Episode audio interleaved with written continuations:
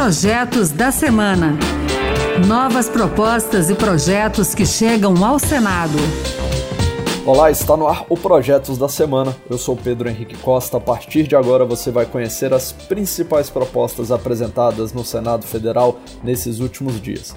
No programa de hoje, vamos falar sobre indicação para o Supremo Tribunal Federal, regra de aposentadoria para mulheres, direitos dos trabalhadores de empresas por aplicativo e tem muito mais. Fique com a gente.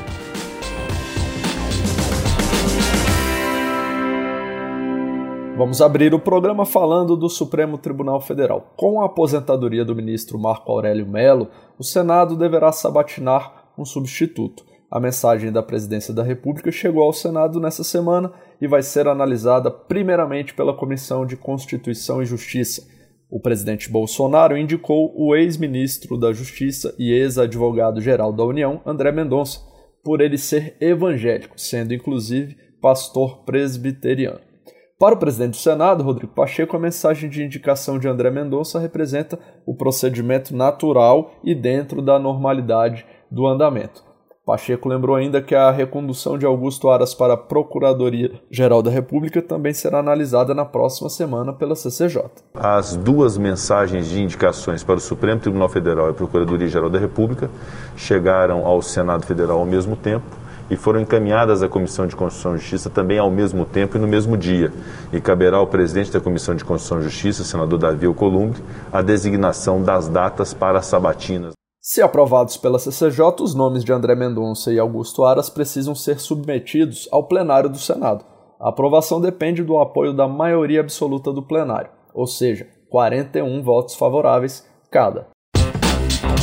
Vamos falar agora da CPI da pandemia. O destaque dessa semana foi a aprovação das quebras de sigilos do líder do governo na Câmara, deputado Ricardo Barros, e também de acusados de divulgarem fake news, notícias falsas a senadora Elisiane Gama, do Cidadania do Maranhão, defendeu as quebras de sigilos. Não existe direito absoluto no Brasil. Não se pode utilizar de liberdade de expressão para mentir, para caluniar, para desonrar as pessoas e para desrespeitar as pessoas e ainda mais para matar as pessoas. Porque as fake news que foram propagadas nesse período de pandemia, algumas delas mataram. E agora a apresentação desses requerimentos para exatamente buscar o clareamento e a transparência é fundamental para responsabilizar esses culpados. Pessoas que usam as redes sociais de forma criminosa. Já o senador Eduardo Girão, do Podemos do Ceará, foi contrário às quebras relacionadas aos perfis em redes sociais.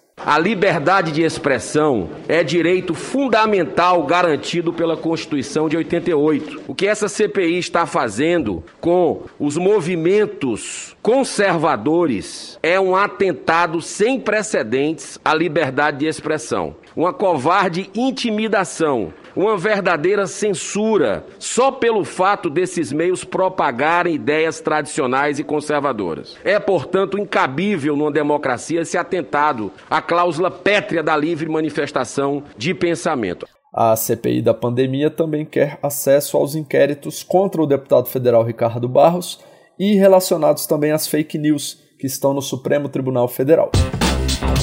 Agora o tema é medida provisória. Nessa semana o governo publicou novas regras para o mercado de agronegócios. A ideia é facilitar o acesso de pequenos criadores de animais a estoques de milho por meio do programa de venda em balcão, que beneficia criadores de peixes e mariscos também.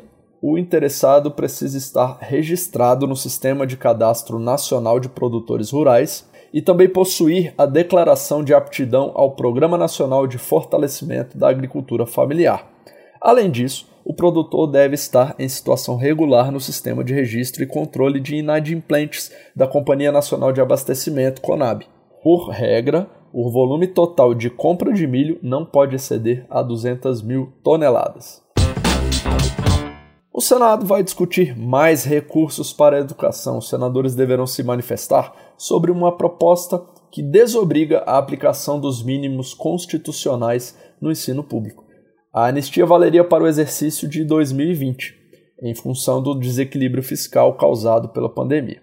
O pedido para a realização da sessão de debates foi do senador Flávio Arnes, do Podemos do Paraná, que condena a flexibilização de uma regra tão importante. Abrirmos uma brecha nesse sentido representaria uma fragilização de um princípio que é essencial para o Brasil. 40% só tem o ensino fundamental, 12 milhões de pessoas não alfabetizadas. E ainda dizermos, você está anistiado, quando 5.200 municípios fizeram dever de casa, é uma lástima.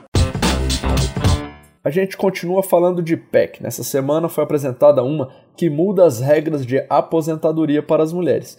A ideia da senadora Nilda Gondim, do MDB da Paraíba, é que as mulheres possam contar como tempo de contribuição para a Previdência Social os períodos em que desempenharam tarefas domésticas, como cuidar da casa e dos filhos. De acordo com algumas pesquisas, as mulheres dedicam em média 10 horas a mais por semana que os homens aos afazeres domésticos e atividades de cuidado.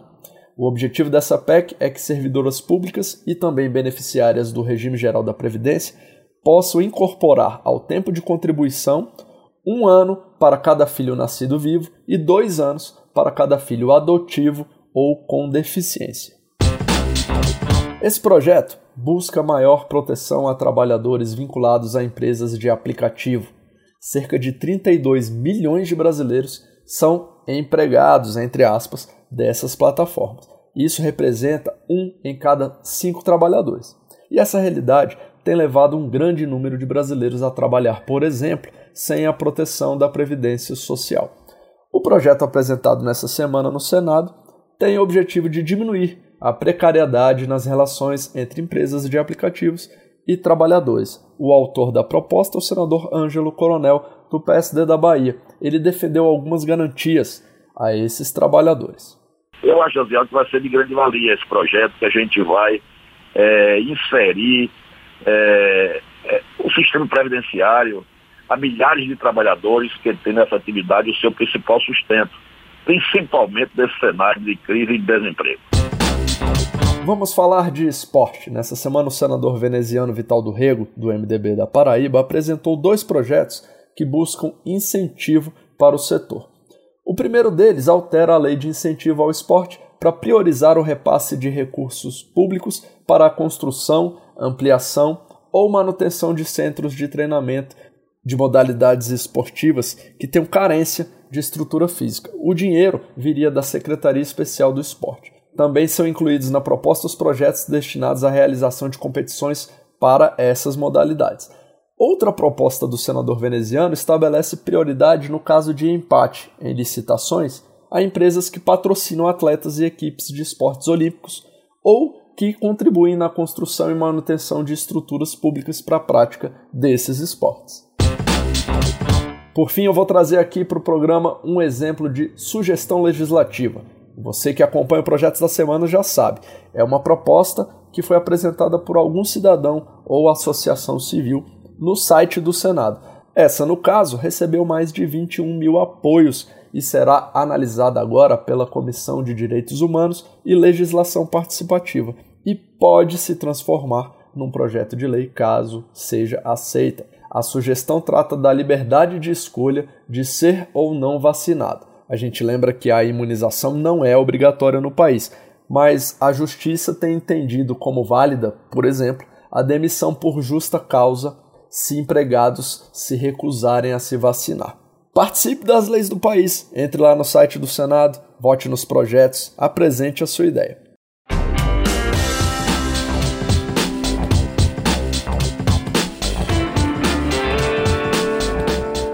É isso aí, o Projetos da Semana fica por aqui. Acompanhe o programa na Rádio Senado, toda sexta-feira às duas da tarde, com reapresentação no sábado, 8 da manhã e também na internet. É só entrar no site da Rádio Senado, baixar o áudio do programa Projetos da Semana, escutar quando quiser. O podcast também está nas principais plataformas, é só escolher a sua.